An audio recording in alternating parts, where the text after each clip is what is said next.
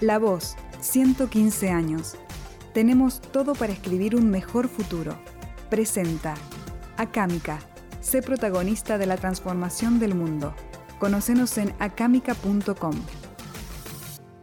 Soy Francisco Panero, cronista de Judiciales, y estoy junto a una de las figuras más eh, importantes de la justicia de Córdoba en los últimos años, José Caferatanores. ¿Cómo le va? ¿Cómo está? ¿Qué dice? Bien. Abogado, tratadista, profesor universitario, una persona que recorre el mundo sobre la administración hablando sobre administración de justicia y lo hemos convocado hoy para que nos cuente cómo está la justicia de Córdoba en estos últimos años, particularmente desde la democracia hasta ahora? Bueno, creo que hemos tenido muchas mejoras sustanciales que para hacer una síntesis uno tiene que buscar lo más importante.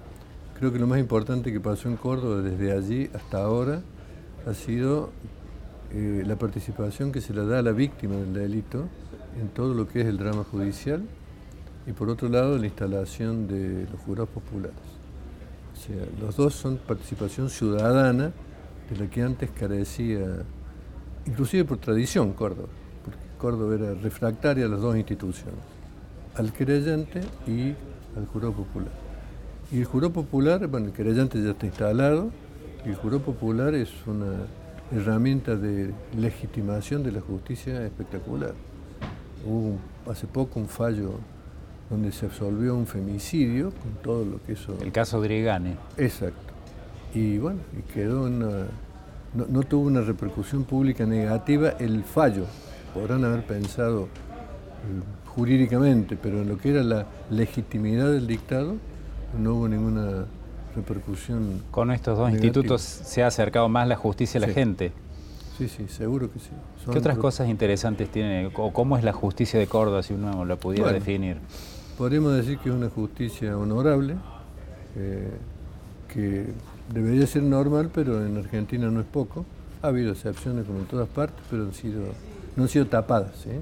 han sido exhibidas, juzgadas. Eh, ¿Es, igualitaria? desde el punto de vista de la igualdad de género, yo creo que sí. tenemos, digamos, en todos los estamentos eh, hay igualdad de género. No sé si matemática, pero el Tribunal Superior tiene tres damas. ¿eh?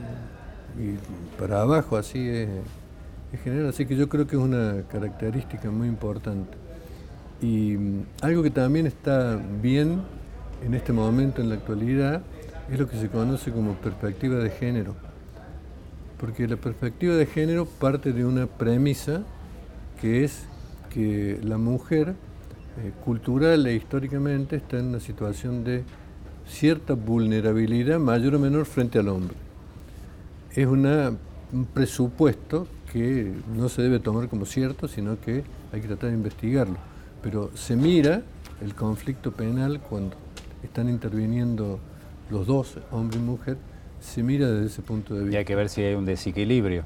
Hay que verificar si existe el desequilibrio. El único límite que tiene es que el género no puede sustituir la prueba. O sea, la prueba sigue siendo una garantía. Es lo que pasó en el caso de Drigani.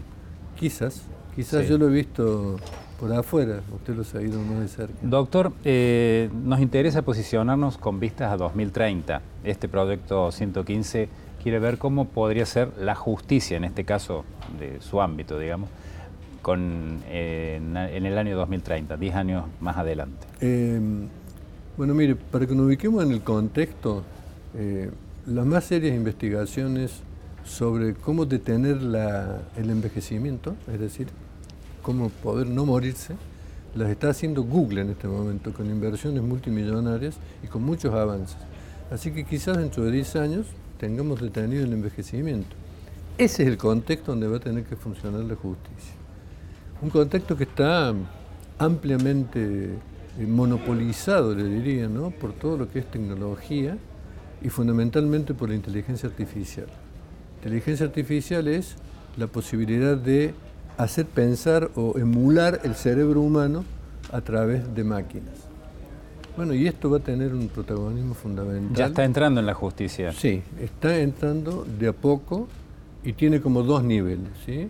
Hay un nivel de apoyo a la actividad de los abogados de los jueces, que es una rápida selección e identificación de las doctrinas, la jurisprudencia, los casos, los leading case.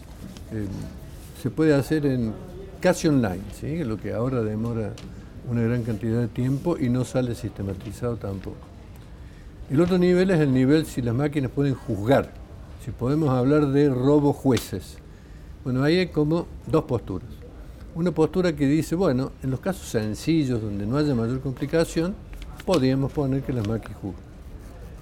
En otros casos que son donde hay dos bibliotecas, ahí se plantea la dificultad.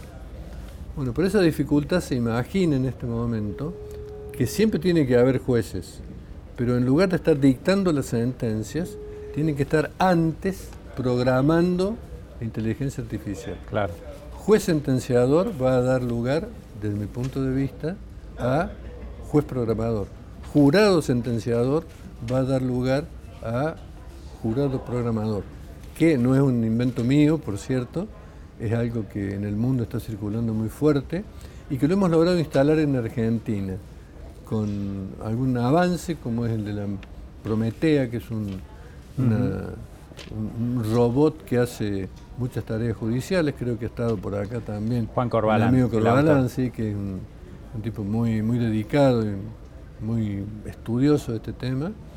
Em, bueno, el, eso está, eh, está, yo creo que es imparable, Va a llegar el momento en que uno diga mejor un juez eh, digital, un tribunal digital o un juez robot que el juez humano. Bueno, hay un filósofo que se pregunta eh, a qué tenemos que tenerle más miedo, si al juez robot, el algoritmo le dice él, porque el robot está compuesto de algoritmos o al ser humano. Y curiosamente hay gente muy importante muy seria en Argentina, como por ejemplo Daniel Pastor, que es un estudioso de esto. De hecho, tiene una fundación con Facundo Manes, donde estudian neurociencia e inteligencia artificial. Daniel Pastor dice, yo tengo más miedo al juego humano, si no, miren los fallos digamos, el descontento que se tiene habitualmente, la sospecha sobre un juez humano porque puede ser corruptible o influenciable, desaparecería con la tecnología. Sí, yo creo que desaparecería en mucha medida. Eh, siempre va a estar presente eh, la intromisión del poder dentro de estos temas, ¿no?